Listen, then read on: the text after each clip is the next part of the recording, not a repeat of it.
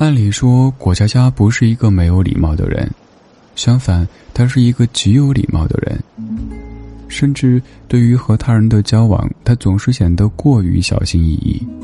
对不起，是她最常说的一句话。工作没干完被上司骂的时候，低头走路撞到别人的时候，公司团建喝不完杯子里酒的时候，甚至被同事当众取笑穿搭的时候，他总是低着头，抿抿干涩的嘴唇，带着些歉意又无所适从的微笑，喃喃一句：“对不起啊。”在成年人的世界里，有时候真诚反而让别人不知如何应对。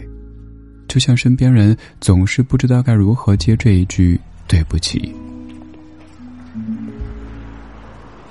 久而久之，没人知道该如何和他讲话。大家上班见面点头微笑，但同事之间私下聚餐，桌上总是没有他。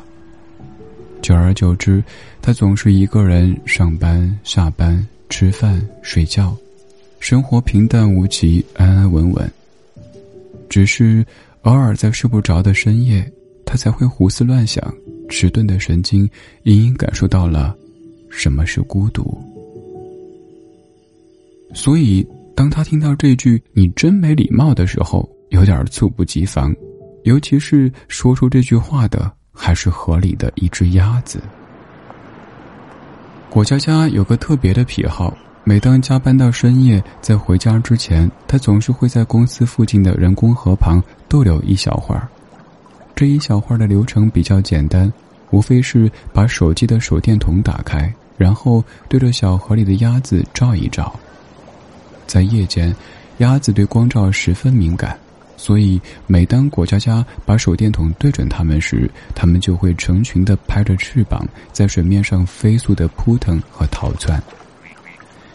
鸭子们逃窜的样子狼狈又滑稽，即便单调千篇一律，也总能使果佳佳在疲惫当中露出不算勉强的笑。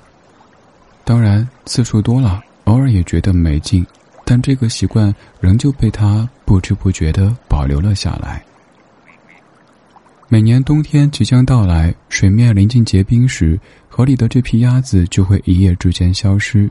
而第二年开春，河水解冻时，水面上又会多出一批新的幼鸭。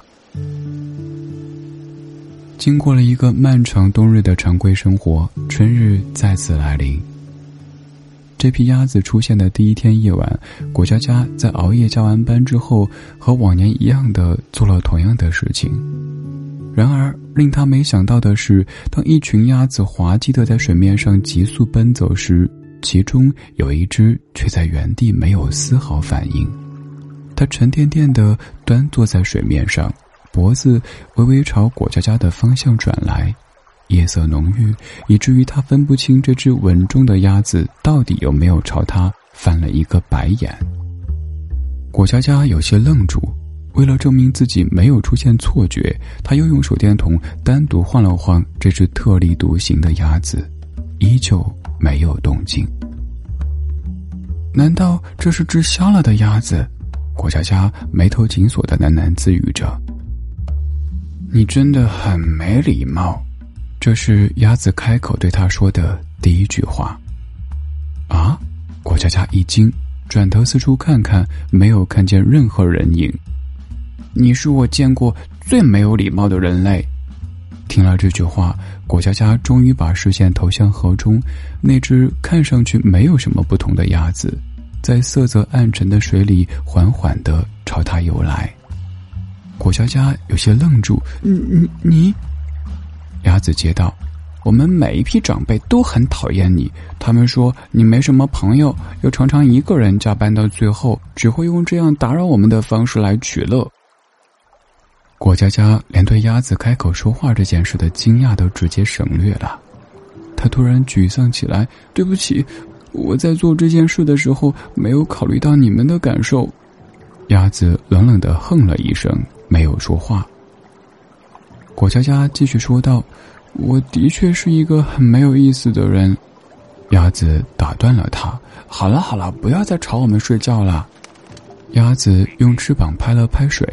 有几滴溅在果佳佳的脸上，果佳佳严肃认真的说：“好的，我保证。”鸭子昂着头打了个哈欠，摇着尾巴往回游去。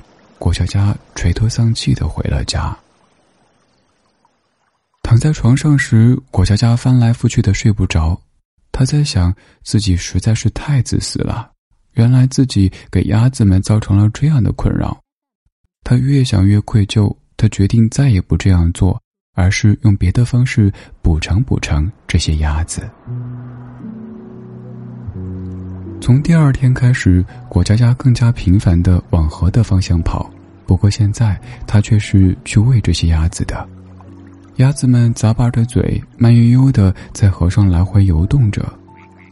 果佳佳对每一只鸭子轮流说“你好”，可是昨晚那只会说话的鸭子却再也没有说话。更糟糕的是，果佳佳和鸭子说话的举动被同事给看见了。下午回到公司的时候，他路过同事们的办公桌时，总能感觉到一些憋不住的笑声和窃窃私语，比如“他真的这样呀？是工作少了吧？要不要看一下精神科呀？”在食堂吃饭的时候，还有一个和他并不熟的新来的女同事走到他身边，问他：“你真的和鸭子说话了？”果佳佳顿时觉得很狼狈、很难堪。他心里想：“这个人一定是想取笑我吧？”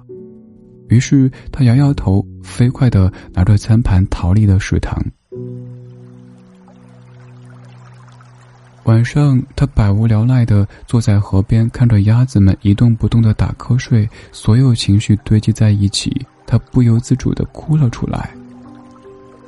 出乎意料的是，他再一次听到了那个声音。有什么好哭的？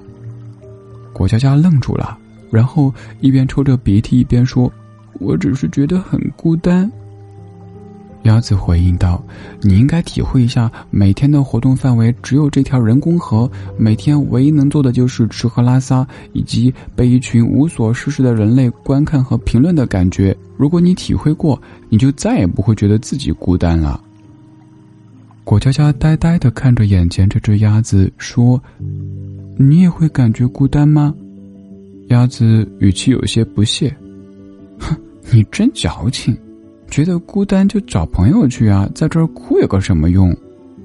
果佳佳依旧委屈，可是我没有朋友。是啊，他没有朋友，进公司四年，依旧是一个人去食堂吃饭。果佳佳越想越委屈，从啜泣变成放声大哭，越哭越凶，像是要把积压的情感一次性全部清空一般。鸭子有些不耐烦了。最后忍无可忍的说：“行了，别哭了，烦死了。”果佳佳被吓得一下止住了声音，眼眶通红的瞪着鸭子。鸭子似乎觉得自己声音有些太严厉，放缓了一些语气，有些别扭的补充一句：“别哭了，如果你觉得实在找不到朋友，也可以偶尔找我聊聊天。”果佳佳愣了半晌，和一只鸭子做朋友。听上去似乎有点怪怪的，不对，听上去其实还挺酷的。于是果佳佳每天下班后都会去小河边和鸭子聊上一小会儿。他有时说自己工作，有时说自己以前的理想和爱情，而鸭子总会犀利的做出一些评价，或者说说今日发生在小河边的狗血故事。不知不觉的，果佳佳的生活变得有期待了。他期待每天下班的时候，偶尔周末还会在便利店拎上一瓶烧酒，再给鸭子们带上一包小虾。人和鸭子真的可以成为朋友吗？果佳佳不知道，但是他已经把这只毒舌的鸭子当成自己的朋友了。可是另一个问题却不知不觉的到来，他突然意识到冬天要来了。他已经裹上了大衣，晚上时总是冷得瑟瑟发抖。鸭子劝他早点回去，但他却不知该如何开口问那个问题。冬天到了，你们会去哪儿呢？他不问，鸭子也不说，他只是穿的越来越多，每晚留在小河边的时间也越来越久。他呼着寒气问鸭子：“你冷不冷呀？”鸭子回答道：“之前还没有人问过我这个问题。有谁会问一只鸭子这个问题呢？”那天，他们突然有点不知道说什么。果佳佳似乎隐隐预感到什么，他反复对鸭子说：“明天我给你带你最喜欢吃的虾，南门口那家。”鸭子在河里来回的游着，也没说好，也没说不好，只说自己最近胃口不好，不要带太多。走之前，果佳佳回头看了看鸭子，鸭子在河边扭着脖子，也在看他。不知为什么，他总觉得这是一个悲伤的姿势。第二天，当果佳佳带着一袋虾来到河边时，这批鸭子消失了，和每一年都一样，没什么不同，也没有人在意，没人知道这群鸭子去了什么地方，没人告诉他他的好朋友去了什么地方。这天下午去食堂的时候，他仍旧是一个人。他独自默默的吞咽着食物，没什么胃口。